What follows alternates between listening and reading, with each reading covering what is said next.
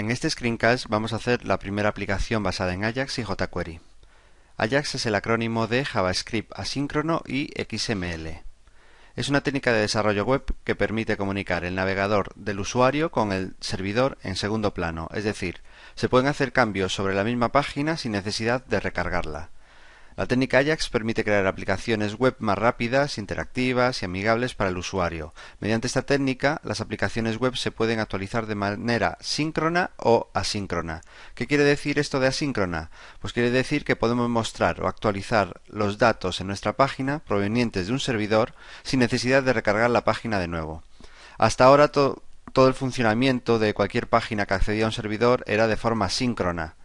La sincronía quiere decir que nosotros, por ejemplo, tenemos un formulario, enviamos los datos al servidor y hasta que éste no nos responde con los datos, nuestra página se queda ahí parada, o bien se queda la página en blanco o se queda esperando la carga de, de las respuestas del servidor. Es decir, no podemos hacer nada hasta que no recibamos los datos del servidor. Pues bien, con Ajax la página no se va a recargar, nosotros vamos a enviar en background las peticiones o solicitudes al servidor y vamos a recibir también en background, sin recargar la página, las respuestas de dicho servidor.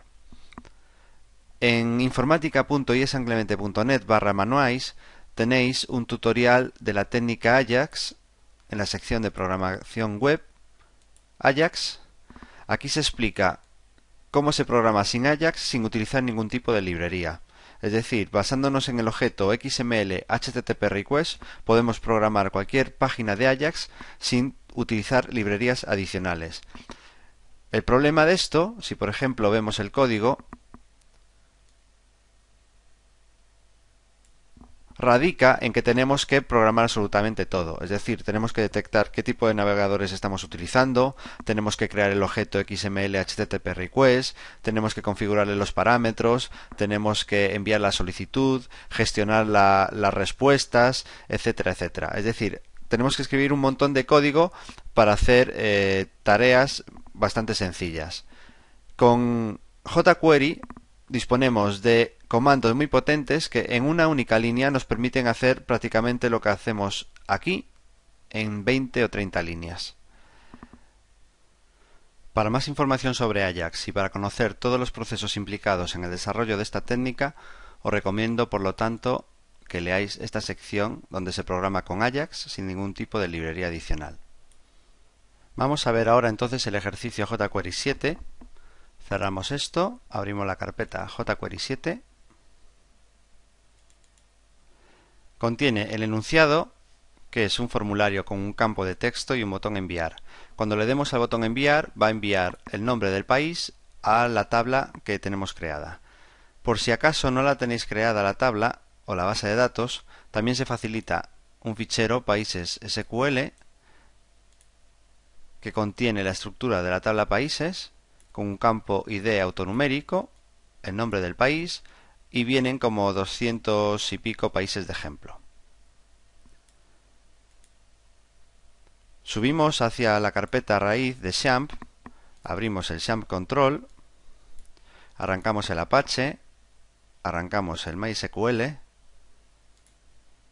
nos abrimos un navegador web, tecleamos la dirección localhost y vamos al PHP MyAdmin. El proceso de crear un usuario y una base de datos ya está explicado en, uno de los primeros screencasts, pero lo vamos a repetir aquí y lo vamos a hacer de forma rápida por si no lo tenéis hecho. Vamos a la sección, a la sección de privilegios y pulsamos en agregar un nuevo usuario. Le vamos a llamar usuario Ajax, servidor local y contraseña ABC123. ABC123 y marcamos crear base de datos con el mismo nombre y otorgue todos los privilegios. Le damos al botón continuar y ya tenemos creado el usuario y la base de datos para ese usuario. Pulsamos en la base de datos Ajax y lo que vamos a hacer es importar ese fichero de SQL para que nos cree automáticamente la base de datos, perdón, la tabla de países y nos meta los 200 y pico países. Para ello pulsamos en importar y le damos a examinar. Abrimos la carpeta jQuery 7 que contiene la tabla de países y le damos a continuar. Y aquí tenemos ya la tabla países con los 242 registros. Volvemos de nuevo a la carpeta web jQuery 7, editamos el enunciado. Hay dos contenedores, uno con ID formulario que contiene un campo de tipo texto y un botón enviar y después hay otro contenedor mensajes. En el contenedor mensajes es donde se van a mostrar los mensajes de éxito o de error en las solicitudes que hagamos al servidor. Tenemos una hoja de estilos y en la hoja de estilos tenemos una clase error donde se pone un color de fondo rojo y tenemos la clase correcto donde se pone un color de fondo verde y por último al contenedor de mensajes le definimos un ancho de 300 píxeles y lo centramos. Pues como siempre vamos a programar nuestra sección de jQuery insertando la librería con script language igual a javascript src igual a directorio anterior carpeta scripts jquery.js barra script abrimos de nuevo otro script de javascript lo cerramos más abajo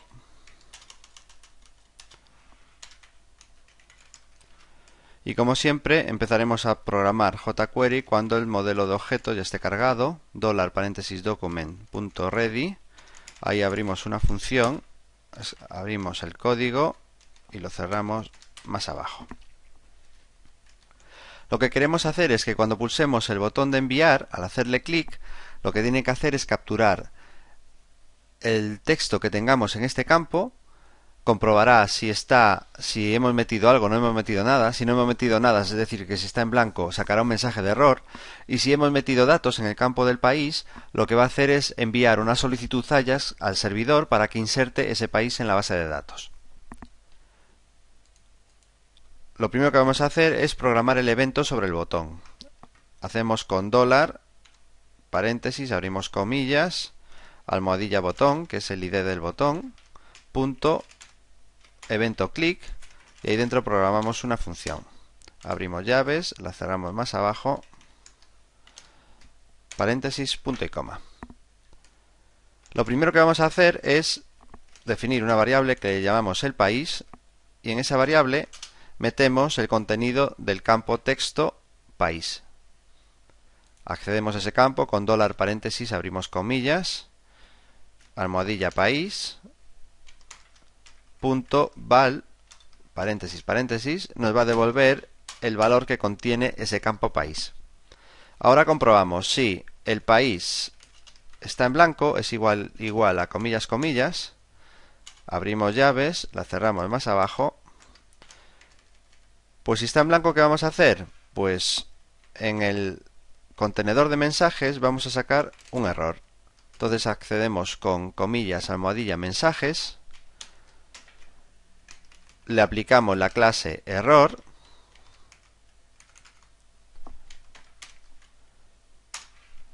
en dólar paréntesis de nuevo comillas almohadilla mensajes escribimos el texto con HTML por favor introduzca el nombre de un país Y ahora vamos a sacar el mensaje de error con un efecto. Pues con dólar paréntesis almohadilla. Mensaje de nuevo. Comillas, paréntesis, punto. Hacemos que nos muestre el contenedor mediante un difuminado de 200 milisegundos. Y una vez que lo muestre, pues que vuelva a desaparecer ese mensaje de error con un efecto de fade out de 2000 de 2 segundos.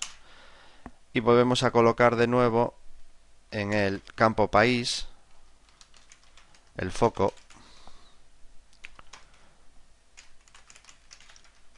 Bien. Y devolvemos false que salga de la función en caso contrario es decir que hayamos metido un texto pues lo que vamos a hacer es que una petición Ajax al servidor entonces else abrimos llaves la cerramos más abajo y para hacer esta petición Ajax, en este primer ejercicio vamos a utilizar la función $.ajax. Paréntesis, paréntesis. Bien, en esta función tiene como parámetros un montón de, opciones y los vamos a meter esos parámetros entre llaves. Entre llaves abrimos, cerramos. Un primer parámetro que tiene la función Ajax es el tipo de datos que vamos a enviar. Em, ¿Cómo lo vamos a enviar? ¿Por el método get o por el método post? En este caso lo vamos a enviar por el método post. Otro parámetro es la URL donde se van a enviar esos datos. Pues la URL va a ser insertar.php, que programaremos ahora este, esta página en un momento. ¿Qué datos se van a enviar? Pues se va a enviar un campo, país, igual a la variable el país. Y si hay éxito en la ejecución Ajax, mediante success programamos una función abrimos paréntesis. En esa función metemos una variable que le llamamos resultado ejecución, por ejemplo, y aquí es donde se va almacenar lo que nos devuelva la página PHP, la ejecución de la página PHP. Pues, eh, ¿qué vamos a hacer? Pues vamos a mostrar un mensaje de éxito indicando pues lo que nos devuelva la página PHP. En la página PHP si hace la inserción correcta, le vamos a indicar que nos devuelva un mensaje de registro insertado correctamente. Entonces, pues vamos a aprovechar, nos copiamos el código de mensajes, le añadimos la clase correcto, volvemos a copiarnos esto. Y aquí en HTML, en vez de escribir nosotros el texto, lo que vamos a decir es que coja resultado ejecución, es decir, lo que nos devuelve la página PHP. La página insertar.php, si devuelve algún texto en su ejecución, ese texto lo vamos a tener accesible aquí, en esta variable que hemos definido en la función. Por último, pues que haga también un efecto. Vamos a ponerle que haga un efecto de fade in de 250 milisegundos y un fade out de 3000 y que borre el contenido del campo país para que quede disponible para volver a meter datos. Bien, pues en principio hasta aquí nos falta cerrar eh, paréntesis, no, ya lo tenemos aquí, el punto y coma. Vale, perfecto. Pues ahora lo que tenemos que hacer es, esto no va a funcionar si no tenemos una, la página PHP. Entonces vamos a programar la página insertar.php que va a recibir por el método post un campo llamado país. Guardamos esto como index.html y nos hacemos un nuevo archivo donde vamos a programar la página de insertar.php. Vamos a programar entonces aquí la página de PHP insertar.php. Abrimos el código de PHP, lo cerramos más abajo y nos vamos a definir las variables para la conexión. En dólar servidor vamos a almacenar localhost. En dólar usuario almacenamos Ajax en dólar password igual a abc123 y en dólar base de datos el nombre de la base de datos que es Ajax. Ahora nos vamos a conectar al servidor y lo vamos a hacer mediante una instrucción que se llama MySQL Connect. Esta instrucción si tiene éxito nos devuelve el identificador de la conexión. Entonces necesitamos almacenarlo en una variable. La variable le llamamos mi conexión y va a ser igual a lo que devuelva la función mysql-connect y a esta función se le pasa, por un lado, el servidor al que nos queremos conectar, por otro lado, el usuario y la contraseña que va a utilizar para conectarse. Si esto no es posible porque el usuario es incorrecto, la contraseña es incorrecta o falla la conexión por la razón que sea, le vamos a decir que pare la aplicación devolviendo MySQL error, es decir, el error que nos proporciona el servidor de MySQL. Una vez hecha la conexión, vamos a seleccionar en esa base, en ese servidor de MySQL, la base de datos que queremos utilizar. Para ello lo hacemos mediante la instrucción mysql-select-db.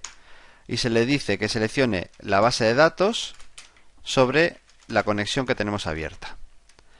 Y una vez más le vamos a decir que pare la ejecución de la aplicación devolviendo el error MySQL-error por si hay algún problema, porque el nombre de la base de datos es incorrecto por la razón que sea. Una vez hecho esto, se supone que ya tenemos la conexión abierta, tenemos la base de datos seleccionada, sin ningún tipo de error. Vamos a comprobar si estamos recibiendo datos. Eso lo hacemos con if, abrimos paréntesis, y set. Abrimos paréntesis, dólar guion bajo post, corchetes, campo país. Aquí estamos comprobando si estamos recibiendo por el método post la variable país. Si esto es correcto, lo que hacemos es abrimos llaves y en una variable $SQL hacemos el montaje de la instrucción que queremos mandarle al servidor. Lo que queremos hacer es insertar el país en, la, en la base de datos. Entonces, con ese printf hacemos la instrucción insert into la tabla países, campo nombre país, value, abrimos paréntesis, comillas, tanto por ciento s, cerramos comillas, comillas dobles, y ese parámetro tanto por ciento s lo tiene que sustituir por el campo dólar-post país, que es el campo país que estamos recibiendo por el método post. Le mandamos ejecutar esa instrucción con la mysql-query. La instrucción está en la variable $SQL y la tiene que ejecutar sobre la conexión que tenemos abierta, que es $mi conexión. Y le decimos una vez más que pare la ejecución por si hay algún problema. MySQL error esta instrucción es muy interesante porque aquí es generalmente donde se producen la mayor parte de errores, pues porque la instrucción SQL está incorrecta, eh, falta alguna coma, una comilla, etcétera. Una vez hecha la inserción en la tabla, cerramos la conexión con MySQL close mi conexión y sacamos un mensaje de país insertado correctamente en la tabla. ¿Vale? punto y coma, cerramos la llave del if y ya estaría. Vamos a archivo, guardar como, insertar punto .php y vamos a probar la página. Recargamos la página, le damos a enviar, vemos que nos saca el mensaje de error. Si ahora ponemos, por ejemplo, Portugal, le damos a enviar, es correcto. Pero aquí vamos a tener un problema. Si le volvemos a dar enviar, veis que nos saca el mensaje de error, pero no ha eliminado la clase de que estamos utilizando, la clase correcto. Entonces vamos a editar en el index HTML y aquí justamente antes de cuando hay un problema le vamos a decir que dólar paréntesis en el campo, perdón, en el contenedor mensajes, pues que elimine la clase correcto que hemos utilizado cuando estaba correcto. Guardamos y probamos de nuevo, recargamos la página, le damos a enviar, hay un problema, perfecto, vamos a poner ahora Francia, le damos a enviar, vale, y si ahora le vamos a dar a enviar, ahí está, funcionando correctamente. Una utilidad que os recomiendo que instaléis es el Fireback, es un complemento de Firefox. Aquí tenemos el icono del Fireback, esto nos permite comprobar en consola, si la tenemos habilitada, podemos comprobar los mensajes que se han enviado al servidor, lo que nos ha respondido, lo que hemos enviado el campo y su valor, y lo que nos ha respondido el servidor. Si hay algún problema también lo podemos comprobar aquí. Esta, herramienta es muy útil porque nos permite inspeccionar todo el código HTML de cualquier página, cambiar atributos y demás. Si la queréis conseguir e instalar en el Firefox, tenéis que ir a la página getfireback.com y ahí tenéis la utilidad para instalarlo en vuestro Firefox. Pues nada más, hasta la próxima.